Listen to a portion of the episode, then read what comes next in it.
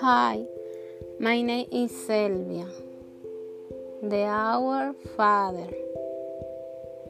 Our Father, who art in heaven, hallowed be thy name, thy kingdom come, thy will be done on earth as it is in heaven.